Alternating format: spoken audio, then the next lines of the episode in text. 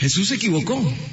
Le decía Pedro a su amigo Gabriel mientras el bote de pesca se mecía en la costa. Pedro era un trabajador y amigo de Gabriel hacía mucho tiempo, pero no entendía cómo su amigo seguía tan aferrado a su fe. Sí, a su fe en Jesús. Esa conversación en especial trajo una luz sobre sus dudas. Sí, yo sé, decía Pedro. Se equivocó conmigo. Mira, lo hizo por mí. Murió y soportó lo indecible por mí. Sí, sé que lo hizo. Pero mírame, tan imperfecto como ninguno. A poca edad aprendí a mentir. Es muy fácil mentir. Aprendí a decir mentiras por conveniencia, después por amistad, luego por dinero, en fin. Me convertí en un mentiroso. La primera oportunidad que tuve de robar lo hice, robé, solo por molestar, por tomar algo que no era mío, que no me costara. Engañé, robé, mentí, fui infiel. Eso también la sociedad me lo aplaudió. Otros me insistieron, pero al final yo no los escuché. Lo convertí en parte de mi rutina, mentir, robar, engañar, ser infiel.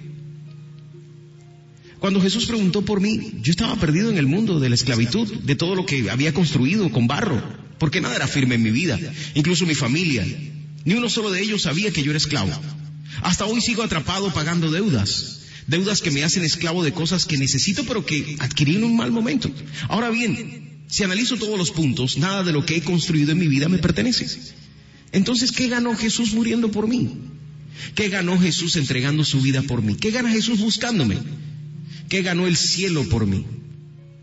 Mira, yo no pertenezco al lugar donde la regla dice que el dueño aborrece a quien con pies presurosos corre hacia el mal. Yo muchas veces lo hice, corrí a los brazos de una mujer, del alcohol, de la mentira, del engaño, del robo. ¿Quién soy yo para merecer nada del cielo? Gabriel, su amigo de tantos años, vio con alegría a su amigo porque sabía que esa confesión había costado años de estar insistiéndole en que conociera el amor de Cristo. Entonces le replicó, mira, yo también era como tú, incluso peor.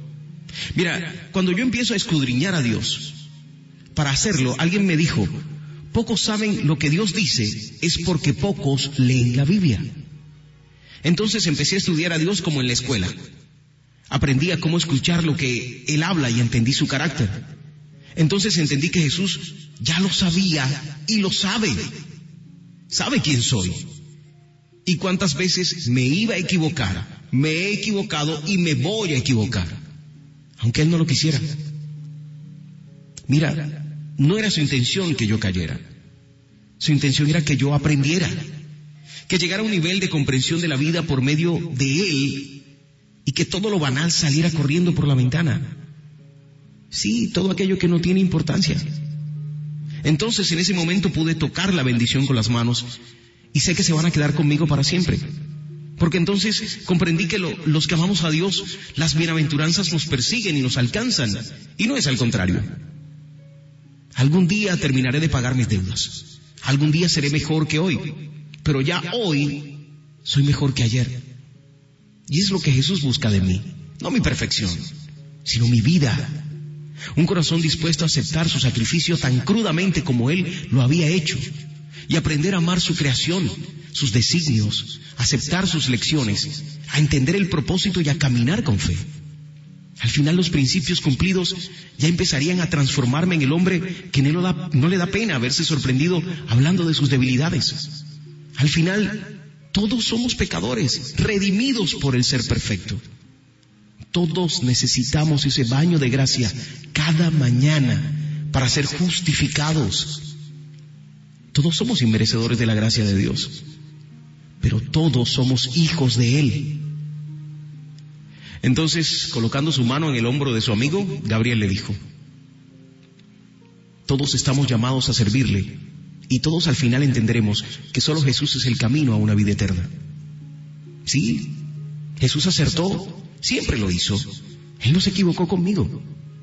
Mi querido amigo, el que no se había dado cuenta, era yo.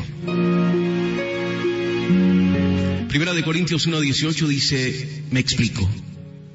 El mensaje de la cruz es una locura para los que se pierden. En cambio, para los que se salvan, es decir, para nosotros, este mensaje es el poder de Dios.